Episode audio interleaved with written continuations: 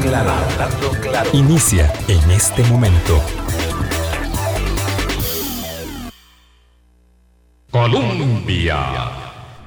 Con un país en sintonía, muy buenos días a todas, muy buenos días a todos. 8.00 de la mañana en punto en este jueves 20 de mayo. Un servidor, Álvaro Murillo, los saluda muy contento hoy con la compañía que tenemos acá.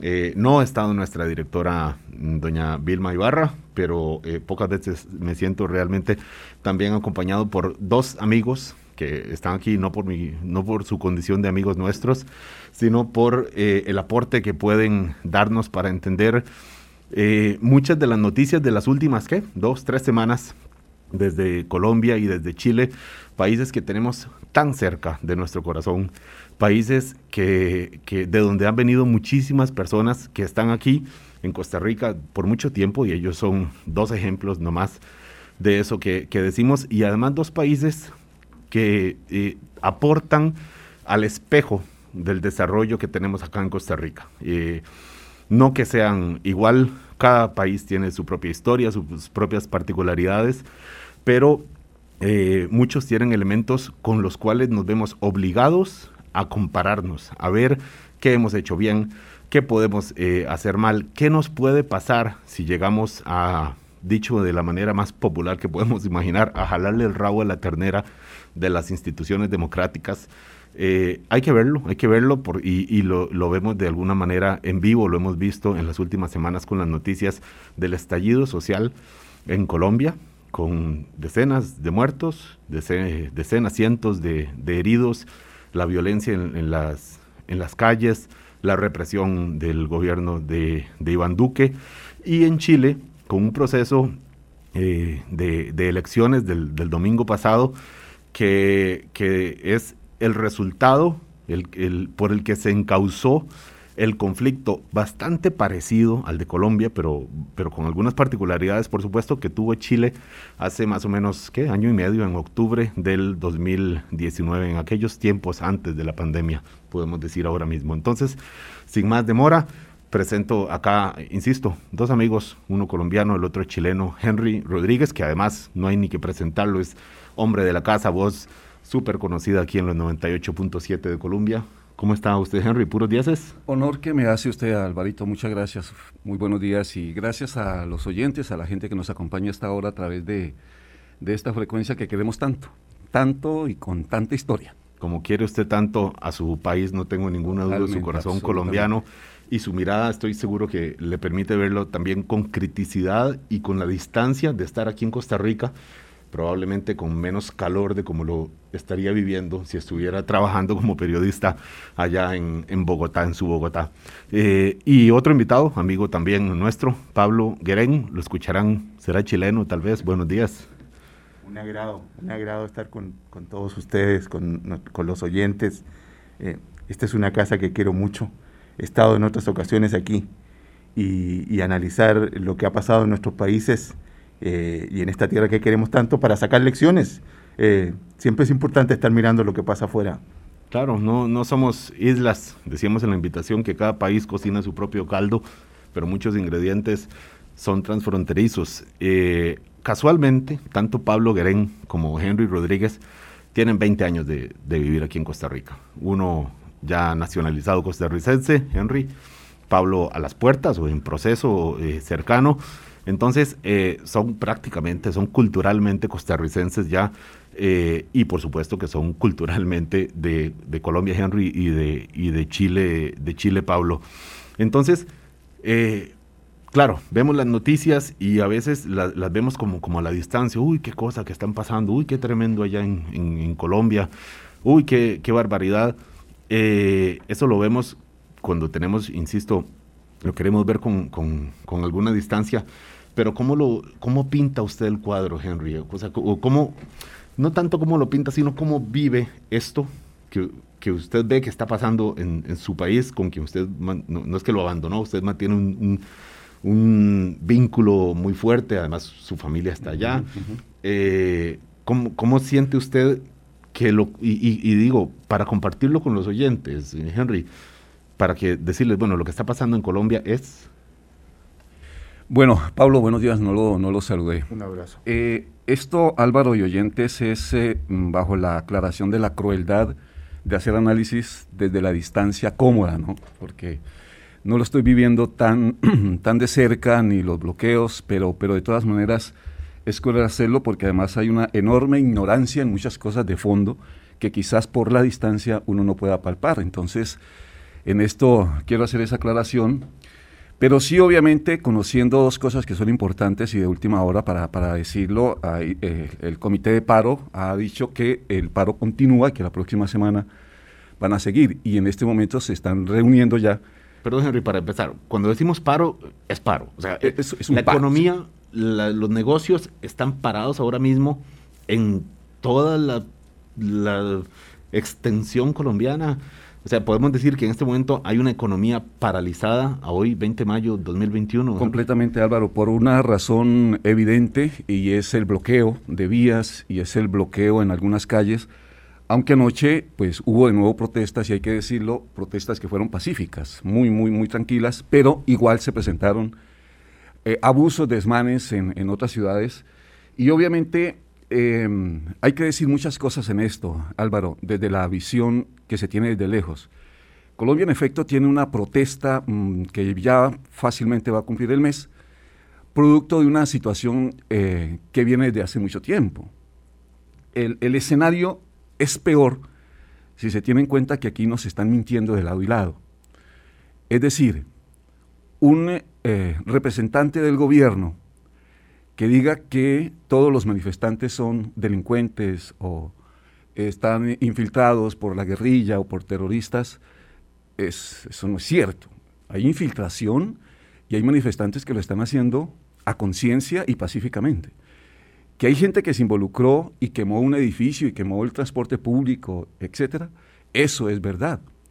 Pero también es mentira decir desde parte de los manifestantes que hay una policía criminal que es como si se organizara una cosa sistemática para matar gente y salir a matar gente en la calle. Hay cosas que son evidentes, muy evidentes, y que se están investigando y tienen que investigarse y lógicamente ponerle freno. Es el abuso que se genera por parte de miembros de la, de la fuerza pública que de hecho están investigando. Porque una imagen de una... La comunidad internacional, Una imagen de una tanqueta atropellando muchachos, haya hecho lo que haya hecho, no, no, no cabe en la cabeza o ver un policía disparándole a los manifestantes es, terrible. Pero también es evidente que hay civiles que se meten en medio de la, de, la trifulca y disparan. Ocurrió en Cali, eso se eh, fue evidente a través de los videos.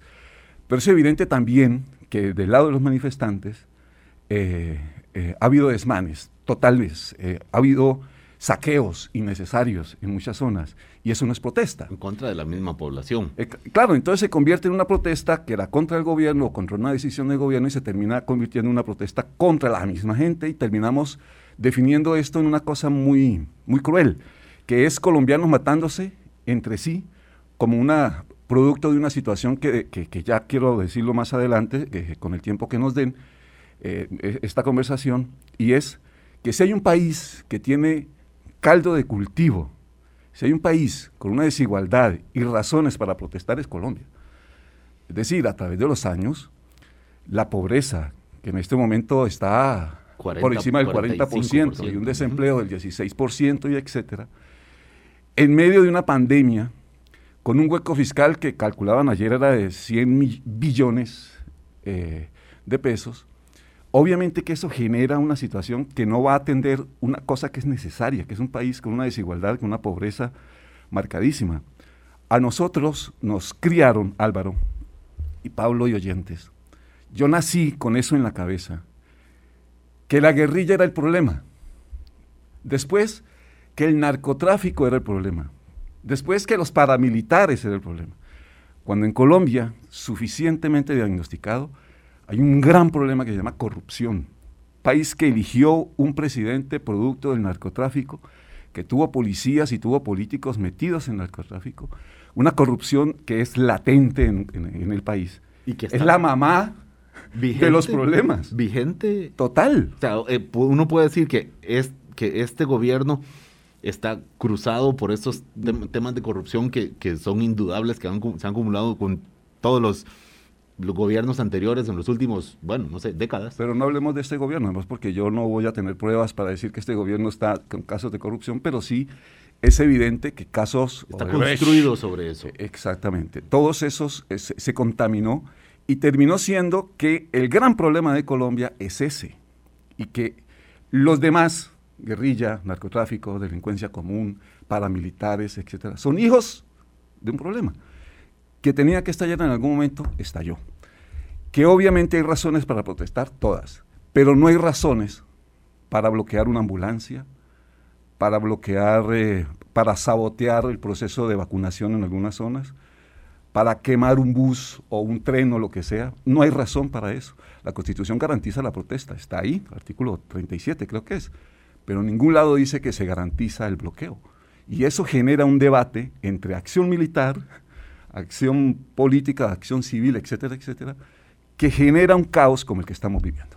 Hay que recordar para los apuntes de los radioescuchas, eh, no lo hemos dicho, la chispa fue un proyecto de reforma fiscal, un proyecto de impuestos con el que el gobierno pretende o pretendía, porque al final lo retiró de momento viendo la clase de incendio social que, se, que, eh, que, que tiene ahora, pretendía equilibrar un poco las finanzas públicas. Nos suena conocido, ¿verdad? Acá en Costa Rica. Nos suena conocido la protesta social ante los eh, proyectos de ajuste fiscal, como podemos llamar ahora, o reforma fiscal, o dicho de la manera más popular, proyectos de impuestos, de aumento de impuestos que es lo que estaba planteando el gobierno Duque, porque la deuda está altísima en Colombia. Nos suena conocido, ¿verdad? Acá en Costa Rica también insisto, son solo algunos elementos que el proyecto, Álvaro, fue una razón, fue, fue algo que detonó algo que ya venía acumulando. Claro, una chispa. La chispa era la chispa, exactamente. Pero además venía una reforma a la salud que era terrible.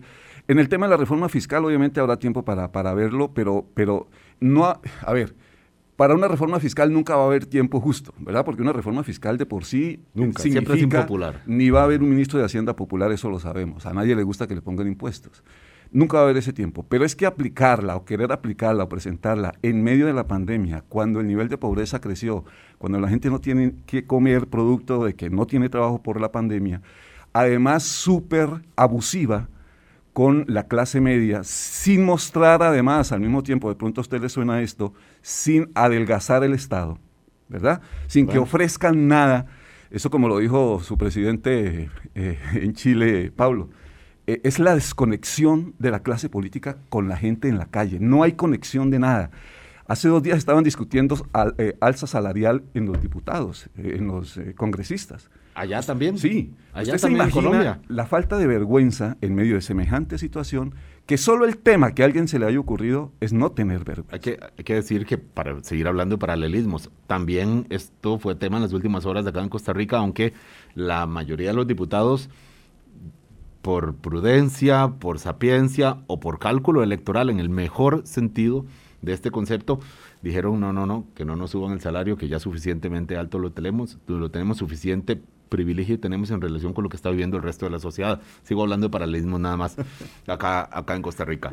Este, esta descripción que hace Henry Rodríguez de su Colombia, eh, yo imagino que Pablo la oye y seguro es como estar viendo, como darle play a la película de octubre de Chile, octubre de 2019 de Chile. ¿Es así, Pablo? Demasiados elementos me llevan a eso. Y la chispa fue un alza en el pasaje del metro. Cierto. 30 pesos, que serían el precio del dólar, así que 30 pesos, 30 colones, mantengámoslo más o menos similar. Iba a aumentar 30 colones. 30 colones el pasaje, del metro. Y los estudiantes de, de, las escuelas, de los colegios, los estudiantes universitarios dijeron, no señor. Y empiezan unos incidentes que con el paso de las horas, ni siquiera de los días, fueron tomando una fuerza que el gobierno no vio venir. Y que también respondió en primera instancia con, el puño cerrado. Absolutamente, absolutamente. Y volvemos a los antecedentes que está sentando Henry. Es una reacción La policía, eh, un millón de personas aglutinadas en la Plaza Italia, donde se celebran, eh, sería como el, afuera del, del, Mall San Pedro, donde se, donde se, celebran los, triunfos celebraban aquí los triunfos. Un un millón de chilenos ahí reunidos, gritando, basta ya. El país que yo mismo, en muchos artículos, y que tantos presidentes, organizaciones internacionales habían dicho, eh, es el ejemplo para Latinoamérica, eh, habían miles de jóvenes, miles de trabajadores diciendo, no son 30 pesos, no son 30 colones, son 30 años de desigualdades. Claro. Claro. Y ahí te estalla algo que, y lo, dice, lo dijo el presidente Piñera el domingo, estamos totalmente desconectados de la ciudadanía. El presidente lo está reconociendo. Y eso es lo que ha pasado en Chile. Claro, tuvimos la violencia, tuvimos gente que sufrió abuso policial, tuvimos policías heridos. Hubieron muertos, Hubo, hubo una treintena de muertos, hubo gente que perdió los ojos, eh, se hizo muy simbólico por las balas de goma eh, y el abuso. Bueno, en Colombia está pasando en este momento. Pero si por eso te digo que los simbolismos son iguales, pero los síntomas venían al menos desde el 2011. Y ni los gobiernos de la centro izquierda, ni los gobiernos de la centro derecha, de la presidenta Bachelet o del, o del presidente Piñera, supieron verlos.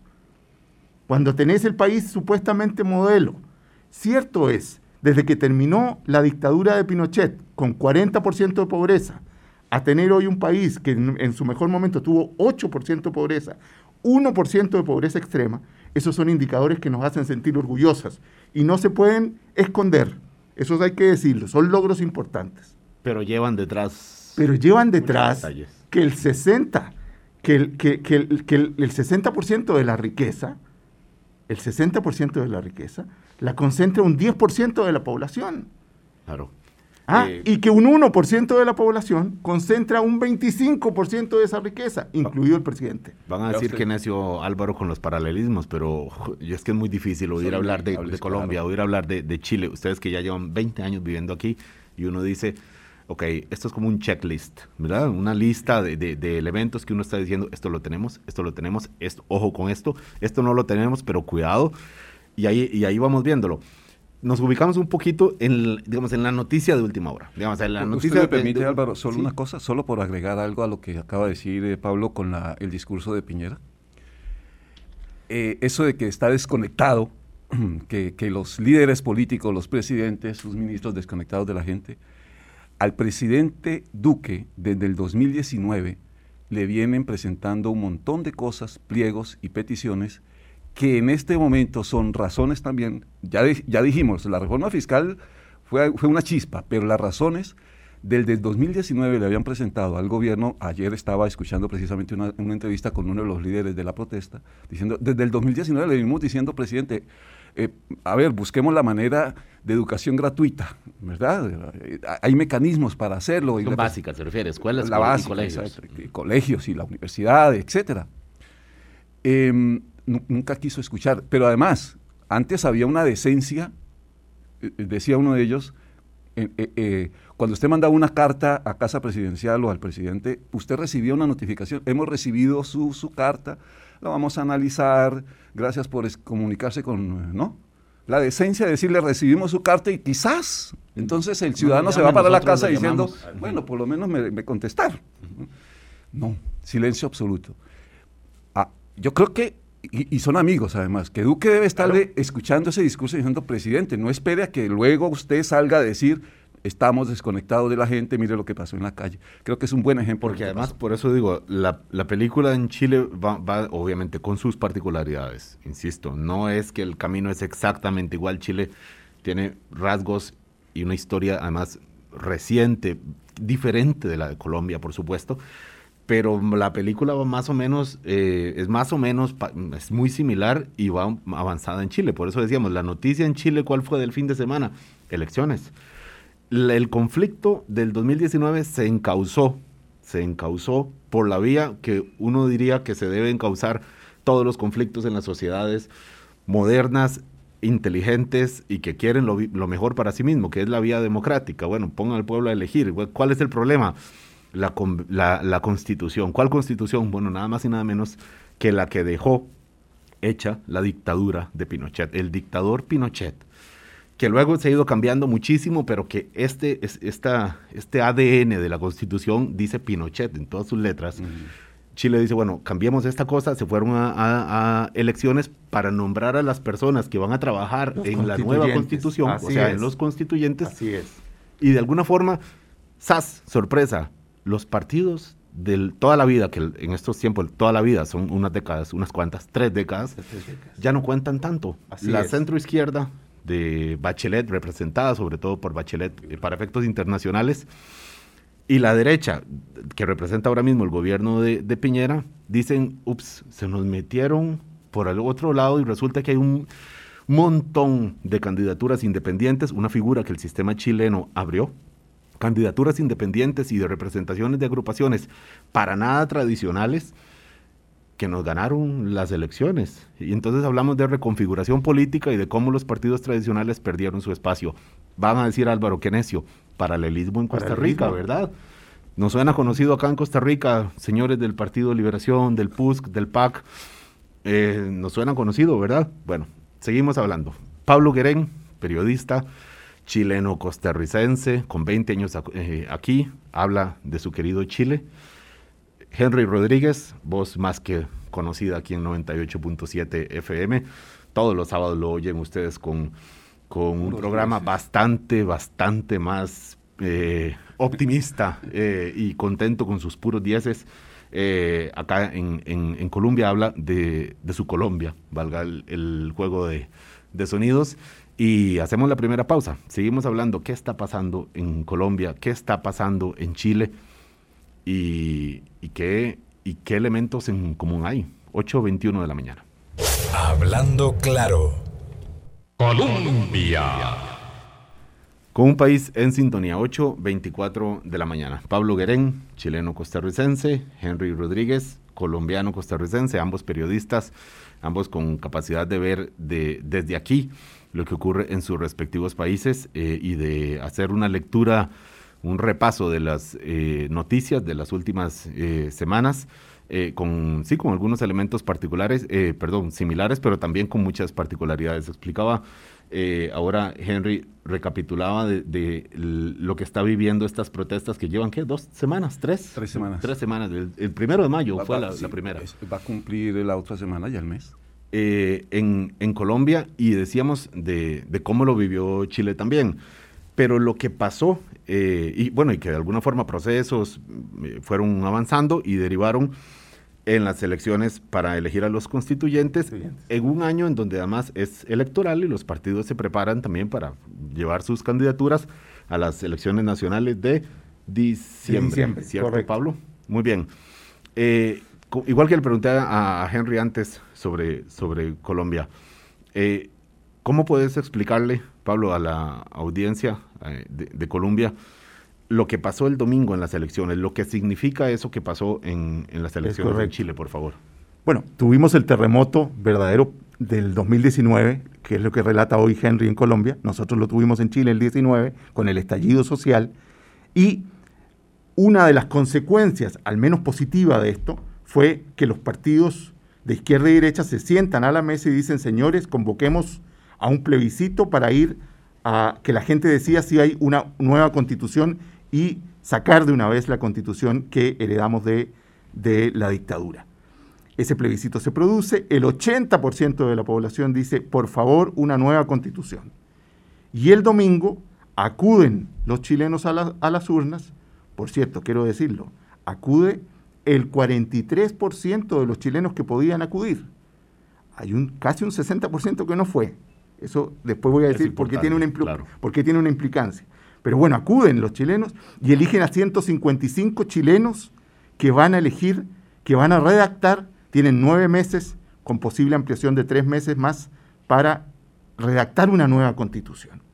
Y es el primer país del mundo que va a escribir una constitución con absoluta paridad. 77 mujeres, 78 hombres. Incluso me parece que tuvieron que hacer un ajuste, ¿verdad? Parece que se, pasaron de mujeres. es correcto. Las mujeres ganaron por abrumadora mayoría, por abrumadora mayoría, lo cual es una muy buena noticia. Pero los partidos que habían gobernado durante 30 años, la centro izquierda y la derecha y la centro derecha, dentro de esos 155 solo tendrán una representación del 40%. Mira lo que alcanzaron. La democracia cristiana, hermano del PUSC, en Costa Rica. La democracia cristiana, otro hora partido del presidente Elwin, del presidente Frey, grandes referentes de la política latinoamericana, va a tener un representante entre esos 155.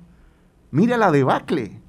Y anoche, la centroizquierda, mira, si las noticias van ocurriendo con las horas, anoche vencía el plazo para inscribir eh, eh, elecciones candidatos a elecciones primarias de cara a, a julio, y la centroizquierda se rompió, se rompió, no fue capaz de establecer un pacto entre Partido Socialista y Partido Comunista. El 60% de los constituyentes lo va a conformar una izquierda renovada. Eh, pero vamos. pero, izquierda. Izquierda. es, un, sector de izquierda. esos son los que decimos los candidatos independientes. Eh, bueno, hay un sector importante, pero los independientes tienen en su mayoría una tendencia hacia la izquierda. Y ahí Chile va a tener debates interesantísimos, interesantísimos, que han tocado, por ejemplo, las elecciones recientes de otros países. Ahí en Costa Rica sabemos que, ha ocurrido en elecciones recientes cuando temáticas muy específicas se toman esos temas. Yo espero de verdad que de este proceso surja una constitución nueva, más moderna, más equitativa. Eh, insisto con, el dato, eh, fuimos modelo o dijimos ser modelo, dijimos ser modelo durante mucho tiempo. Eh, tener a un 50, un 60% de la población ganando el salario mínimo, que en Chile, y hago la similitud con el Colón, ronda los 370 mil colones, eh, no, no, no, no, no se entiende. No se entiende cuando hay gente que está ganando millones y millones de dólares. Y esa desigualdad no la supimos leer, no la supimos leer. Todos pensábamos que el modelo funcionaba, que firmar, firmar tratados de libre comercio. Yo, insisto, yo creo en el libre comercio. Yo creo que Chile progresó mucho pero hubo lecturas que no supimos hacer. Cuando la presidenta del Fondo de Pensiones dice hace poquitos días atrás, deberíamos ir valorando trabajar hasta los 103 años de edad. No lo habrá dicho en broma, Pablo. Lo dijo en declaraciones ante una radio como estoy yo aquí frente a un micrófono. Cuando un empresario le dice eh, al gobierno, estamos perdiendo empleados porque ustedes están dando demasiados bonos en esta catástrofe del, del COVID o cuando un empresario echa a dos damas que están en una playa porque él considera que la playa es de él. Hay una desconexión de esa élite con la realidad de la inmensa mayoría. Pablo, la pregunta es si esta reconfiguración política que usted eh, ha, eh, pintado acá cambiará este Chile, este Chile que tiene donde el agua, el agua es privada. Privada. Eh, la luz, el agua. El gas. bueno, todo, ¿qué, no es privado? Correcto. Eh, la, la, la, pregunta es, esta, entonces, ¿esto cambiará este, Chile o esto será un, eh, digamos, como, como quien le arregla el techo a la casa nada más y, la casa es, la misma? Ninguno, ninguno de los bloques que componen esos 155 constituyentes logra mayoría absoluta, el tercio, ninguno. Eso va a obligar a negociaciones muy, muy detalladas, amplias. Eh, yo tengo la fe de que ese proceso puede surgir algo muy interesante. Pero, paralelo a eso, tenemos elecciones ya. Tenemos elecciones ya este fin de año. ¿Qué se necesita en medio de una catástrofe económica como la que estamos enfrentando todos? Chile es cierto, tiene muchas reservas, el precio del cobre está disparado, eso nos ayuda mucho. Los amigos chinos nos cobran mucho, nos compran mucho cobre. Eso le da a Chile mucho capital, mucho capital. Y el gobierno ha podido ir entregando algunos bonos, algunas ayudas, algunos una de las grandes críticas al presidente Piñera es que ha sido lento en la entrega de apoyos y ha obligado incluso a que los chilenos tengan la posibilidad de retirar el 10% de sus fondos de pensiones. Ya la gente hizo un primer retiro, ya la gente hizo un segundo retiro de otro 10% y ahora se acaba de aprobar el tercer retiro. Eso involucra, sí, lo quiero decir, sí lo quiero decir, que a esta fecha, ya con el segundo retiro concretado, se estima que un unos 5 millones de chilenos quedaron con saldo cero en, su cuenta de pensiones. Saldo cero. Claro. O sea que el malestar que estalló hace año y medio no, no, es, no es que ya no está. Está ahí encausado, digamos, acomodado por la vía electoral, pero, pero no es que la, luz eh, roja del malestar social en Chile eh, se haya se haya pagado ya porque porque los factores ahí están. Y yo le quiero agregar a, su pregunta Álvaro. Solo termino aquí.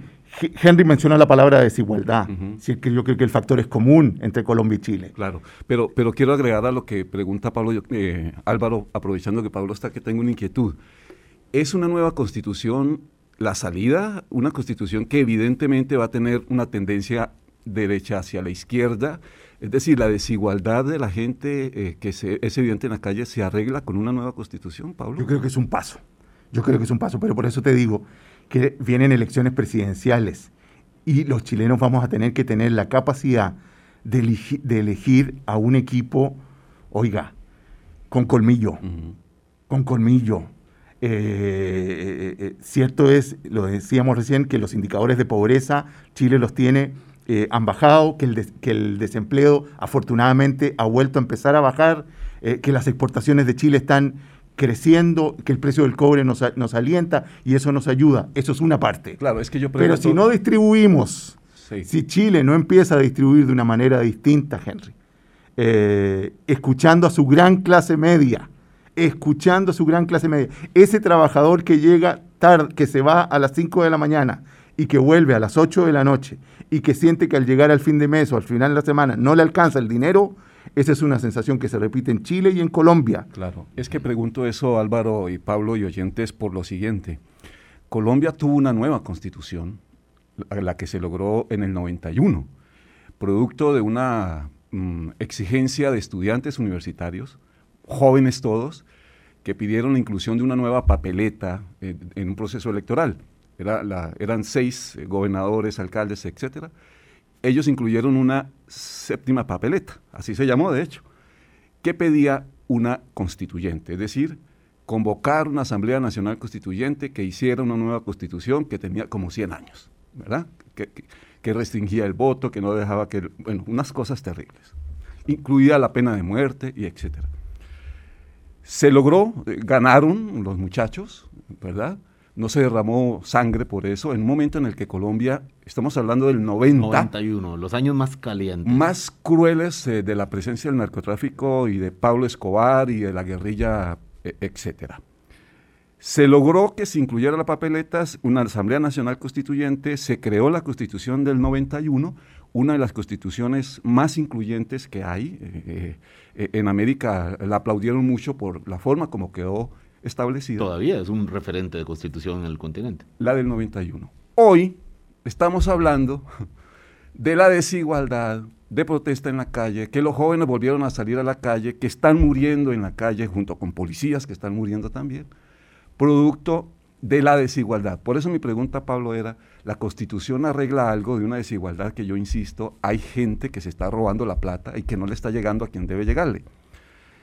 Em, no, lo dice usted, la, pregunta siento, corríjame por favor Henry, si usted hace la pregunta desde el escepticismo, viendo que la constitución de Chile, mm, que recibió, eh, de Colombia, que recibió mm, muchos aplausos y fue reconocido, eh, digamos, como, como un modelo, eh, ahora 30 años después, digamos, los problemas son los mismos, bueno, son los mismos, no, han evolucionado, pero están ahí. Claro, están ahí, Álvaro.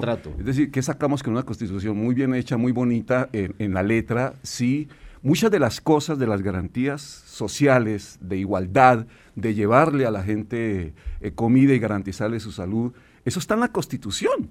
Eso está ahí. Eh, ¿verdad? ¿Qué sacamos con una constitución muy bonita, muy bien escrita, con eh, garantía de que García Márquez la leyó y, la, la, avaló y etcétera? Pero la respuesta, Henry, la respuesta es no. Exactamente. La respuesta es no. Si no ponemos en práctica lo que la Constitución dice, estamos en las mismas. Absolutamente, sí. El chileno, el chileno promedio, el chileno promedio tiene que ir al hospital público. Y hay hospitales públicos. Hemos invertido mucho. Están mejorando, yo lo sé, y eso hay que reconocerlo. Pero los hospitales públicos, si, si lo comparás con, con la atención que te van a brindar en la clínica privada de Santiago, son años luz de distancia. Y eso el chileno lo siente. ¿Cómo es que yo, que trabajo las mismas horas que ese señor, eh, tengo tan pocas posibilidades de superarme? ¿Cómo es que ese círculo de personas que tienen, que son millonarios en Chile, se mueven entre ellos, se manejan entre ellos, se casan entre ellos, ah, y la clase media, esa grande que esperaba, eh, eh, vienen días mejores, decía la concertación en sus inicios. ¿Y, ¿Y dónde está esa alegría?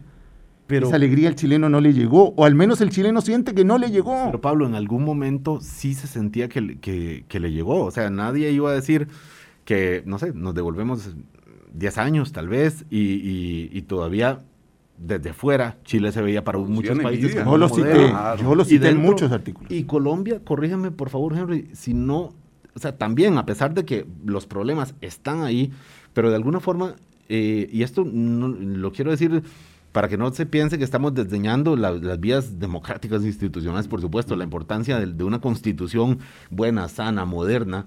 Eh, claro que es solo un paso. O sea, el bienestar no se logra con, una muy buena constitución o con una muy buena ley. La enfermedad está enquistada. Claro, y los problemas están ahí, pero quiero decir, hace, si nos devolvemos hace 10 años, uno decía, bueno, Colombia superó la guerra, recordamos los acuerdos de paz hace menos de 10 años y, que todos estábamos muy contentos y esperanzados y no dudo que los colombianos más que nadie en, el continente.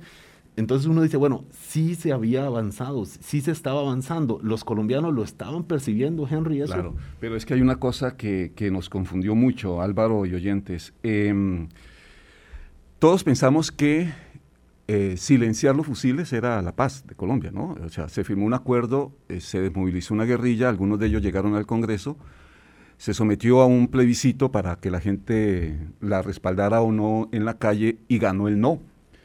Lo que le muestra a usted, Álvaro, y a los oyentes, el nivel de división eh, que tiene Colombia. De hecho, una de las cosas que iba a decir al comienzo y se me pasó, se me fue, es lo triste de todo esto no es eh, analizar desde lejos, sino ver desde lejos cómo nos estamos odiando. El nivel de odio de las partes y la forma como ha escalado el verbo, la, agresión. En la ciudadanía. En la ciudadanía.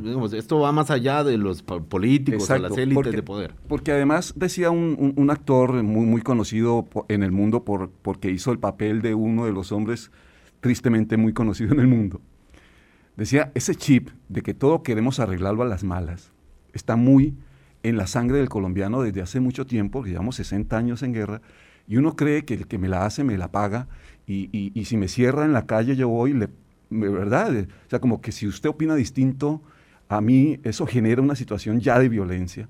Ese chip es el que nos, no nos ha permitido vivir muy tranquilos.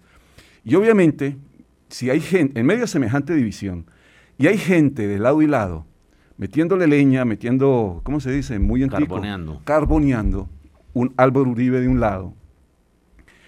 Eh, hay expresidentes que aportan mucho al país, ¿verdad? Y hay otros, como decía Felipe González, que yo estaba haciendo la referencia ahora, que parecen jarrones chinos, hacen estorbo, usted no sabe dónde ponerlos, pero hay otros que aportan. Y hay otros que mejor ni a un lado ni al otro, es mejor que, que mantengan la distancia, porque generan eso, mucha división puede tener razón en unas cosas, puede que le haya ido muy bien como presidente en otras, pero su, su, verbo es muy militarista, para decirlo de alguna manera más, más, más cercana. Y hay otro lado, eh, en la izquierda, eh, quienes eh, están aspirando también a la presidencia, porque estamos también en campaña política.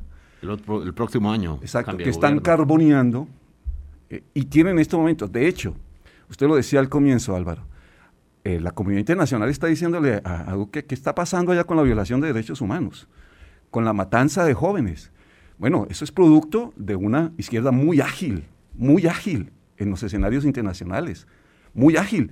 Y no es tan cierto, yo lo estoy diciendo desde hace rato, no es tan cierto que allá hay una policía montada y entonces en casa presidencial están reunidos, vamos a salir a la calle a matar estudiantes porque esto no puede ser. No, esto no es así.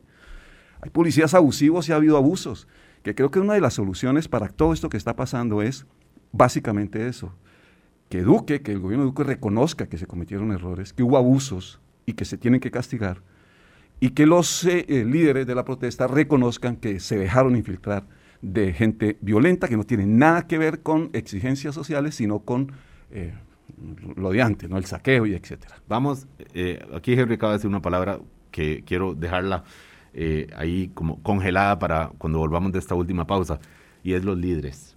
¿Quiénes lideran? Porque, a ver, podemos decir que todo empezó de una manera muy natural, muy, muy colectiva, muy anónima, de los muchachos en Santiago enojados por el aumento del precio del, boleto del metro, o en Colombia, que empezó también, pero siempre hay líderes, siempre conocidos o no tradicionales o no eh, mediáticos o anónimos.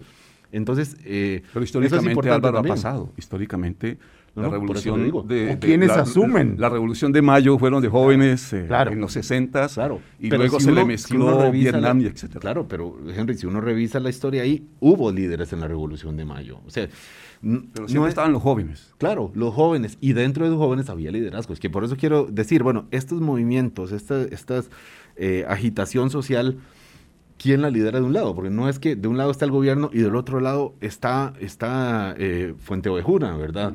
Eh, entonces, por eso, bueno. ¿Y quién asume los liderazgos? ¿Y quién los asume? en, medio de estos terremotos? Porque no siempre, al encauzarse políticamente, eh, son esos mismos líderes. son las 8.43 de la mañana. Henry Rodríguez nos habla de su Colombia y Pablo Guerén de su Chile. Ya volvemos. Hablando claro. Colombia. Con un país en sintonía, 8.45 de la mañana. Nos quedan 10 minutos no más. Y es eh, muy complejo, por supuesto, el eh, hablar de mm, los factores eh, y los escenarios que se abren para, Colombia y para Chile en sus distintos momentos. y ahora que hablábamos de, mm, de los liderazgos, Henry, ahora mismo ¿Quiénes están liderando este, esta, este movimiento social, estas protestas, este paro? Eh, ¿Son representantes legitimados por el pueblo? ¿Son conocidos? Eh, ¿O son, podemos decirlo en, sencillo, cabezas calientes de mucho tiempo que ahora sí encontraron un escenario para poder movilizar más gente? Sería injusto decir que sí hay gente con cabeza caliente, Porque no todos lo son. Ahí debe haber gente con cabeza caliente que históricamente han sido parte de los sindicatos y que han eh, eh, pues hecho protestas eh, permanentemente. Digamos que son gente que tienen en la protesta su, herramienta de sobrevivencia. Ustedes conocen ya suficientemente el tema por acá. Pero bueno, es que además hay algo que es mucho más terrible en todo esto. Si la protesta no es disruptiva, ¿verdad? si yo protesto dándole vueltas al estadio todos los días, eh, quizás no, ni los medios me ponen cuidado. Silbando. Sí, pero en el momento que yo pare del bus y me, pare frente a él y digo, no pasa por aquí hasta que no me suban el salario, eh, ya algún medio me, pone cuidado. Digamos, la protesta tiene que ser disruptiva, pero no violenta, que es lo, donde desembocó esto. ¿Quiénes lideran? Hay un comité de paro que congrega muchos de los sindicatos. Anoche leía que, sin embargo, muchos de los sectores sociales no están representados, no se sienten representados con el comité. Pero bueno, hay un comité de paro liderado por muchos jóvenes, hay que decirlo, muchos jóvenes. Pero el paro, digamos que la, se congregó en torno a la reforma fiscal para, para un motivo para salir a la calle. Pero hoy en día las protestas son muy regionalizadas. Es decir, la gente de Cali está pidiendo una cosa, la gente en Barranquilla otra, se, regionalizó, que fue el, error del gobierno fue permitir en su momento que esto se regara como pólvora, porque todas las regiones tienen una razón para protestar, hasta por el acueducto de mi barrio, ¿verdad? Pero eso, eso no lo tiene que arreglar Duque. Pero eso es una razón para yo salir a bloquear la calle. Es decir, me arreglan el acueducto porque estoy, eh, eh, llevo sin agua una semana. Es una razón para protestar. Ok, hay un comité eh, muy, muy, a ver, no es, muy nebuloso, digamos, no, un gran líder de la protesta no la hay, no lo hay. Pero ¿está bajo control la protesta o está salida de las manos de, quienes la convocaron? Está salida de las manos. Yo, yo creo que hoy están negociando, están dialogando, porque Duque insiste en dialogar, no en negociar. Em, si hoy ese comité sale y dice, paremos esto ya, vámonos para la casa, estoy absolutamente seguro que hay sectores que van a seguir en protesta porque sus razones siguen vivas, son razones regionales, que se nacionalizaron producto de un paro nacional, pero su razón de protesta está ahí. Y el gobierno central, el gobierno en Bogotá, no va a ser capaz de arreglarle e, ese problema tan local, tan mío, ¿verdad? Por esa razón, decir que se define el paro en casa presidencial en un momento en el que se ha regado por el país es complicado. Ahora, siguiendo, eh, quería, quería Pablo, eh, en Chile eh, eh, esos actos violentos, eh, destrucción de estaciones de metro lamentables, fueron minando fueron minando esa legítima protesta. La gente se cansa. Se cansa. La gente que apoyaba la razón. Se cansa. La gente, y entonces la gente, eh, eh, eh, hay una imagen muy simbólica, los famosos cacerolazos se han esparcido por el resto de América Latina. Cierto. Que gente tocando las ollas. Eh, un- en una ciudad como Santiago, de 7 millones de habitantes, escuchar varios sectores tocando esas suena Y ese era una manifestación de la gente que decía, mire, eh, basta con la desigualdad, pero también basta con esa violencia que me está afectando.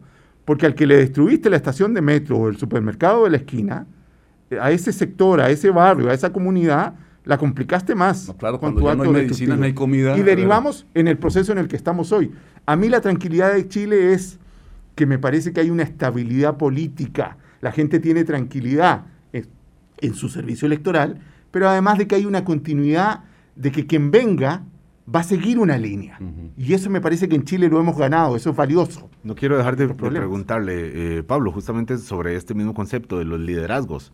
Aquí conocimos, bueno, obviamente muy conocida eh, la expresidenta Bachelet, dos gobiernos, el último mm, mucho menos reconocido que el primero, eh, Piñera ahora ven- obviamente como presidente, pero estas, eh, o sea, hay, hay liderazgos eh, que, que manejaron la- el movimiento de hace año y medio y que se expresaron ahora por la vía eh, electoral o, o esto, los que lideraron aquello ahora siguen de alguna forma detrás de las, detrás del, del- telón de, la, del- de lo electoral y siguen insistiendo en la vía de las calles.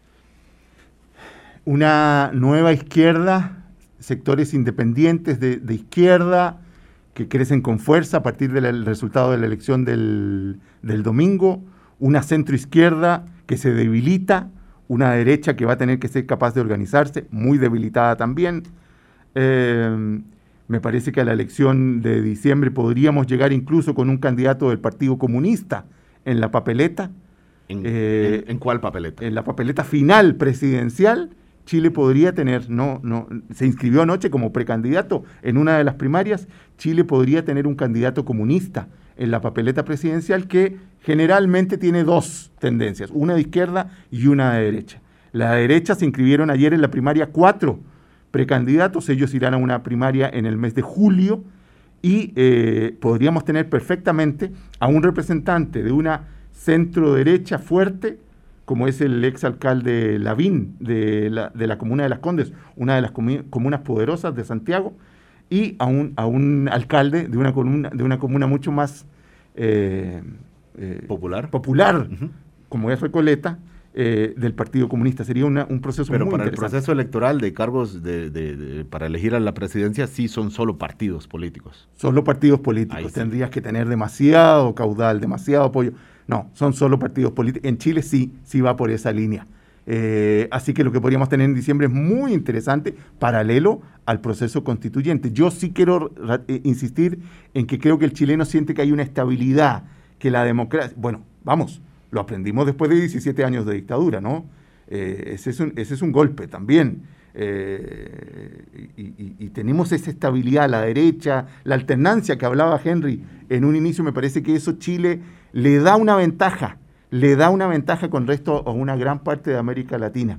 Eh, yo, creo que ese caudal está y, y me parece valioso destacarlo. Yo lo percibo optimista usted, Pablo. Mm, Quizá mm, desde, digamos, escéptico, además como periodista Sí. que, que- Sí. que es, pero eh, lo que está señalando es que eh, el- los canales han funcionado en relativamente. Yo en tengo esa sensación. Vamos a ver, Henry estar pensando lo mismo. En 10 So- segunditos, en 10 Pablo, segundos. Lo del, lo del 19 para los chilenos fue, a- a nos sacudieron la cabeza.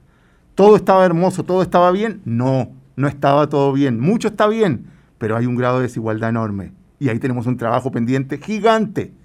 Pero creo que hay pasos, vamos dando pasos que nos permiten ver una luz importante para Uno- seguir avanzando. Uno de esos pasos es lo, lo político. En, eh, eh, hay esos canales, en, ya para cerrar, Henry Rodríguez, hay esos canales institucionales en Colombia. Sí, sí los hay. De hecho, y son muy básicos, ¿no? Porque negociar, eh, uno tiene que sentarse a negociar. No, no, hay otra manera para ponerle fin a una situación como esta tan triste. Cuando el mundo está discutiendo a ver cómo nos recuperamos de la pandemia, un país que tiene 3 millones de contagiados y que tiene en este momento una cifra de 80.700 muertos, eh, debería estar concentrado en algo eh, pensando en cómo recuperarse después de la pandemia. Pero canales hay, primero con la discusión que se pueda plantear a partir de hoy, y segundo, bajándole el tono al verbo, que está demasiado elevado, porque obviamente está generando muchos, muchos odios, y el reconocimiento mutuo de los errores. Es decir, que el Estado reconozca que se violaron derechos humanos, que hubo abuso policial, y que los jóvenes o los de la protesta reconozcan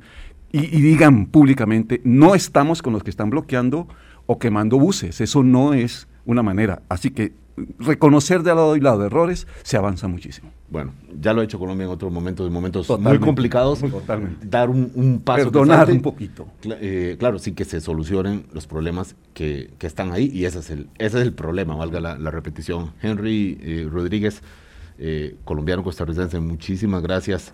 Escuchémoslo siempre los sábados con, con enfoques más, sí, más optimistas, sí, sí, más optimistas. en su en su línea, en su estilo. Muchísimas gracias, usted, Henry, por a explicarnos usted, a usted, de un país Álvaro. que queremos tanto, tanto como Chile. Gracias, Pablo.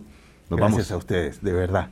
Muchas gracias. Tengan muy buen jueves. Eh, nos volvemos a saludar mañana, 8 de la mañana en punto. Hasta luego.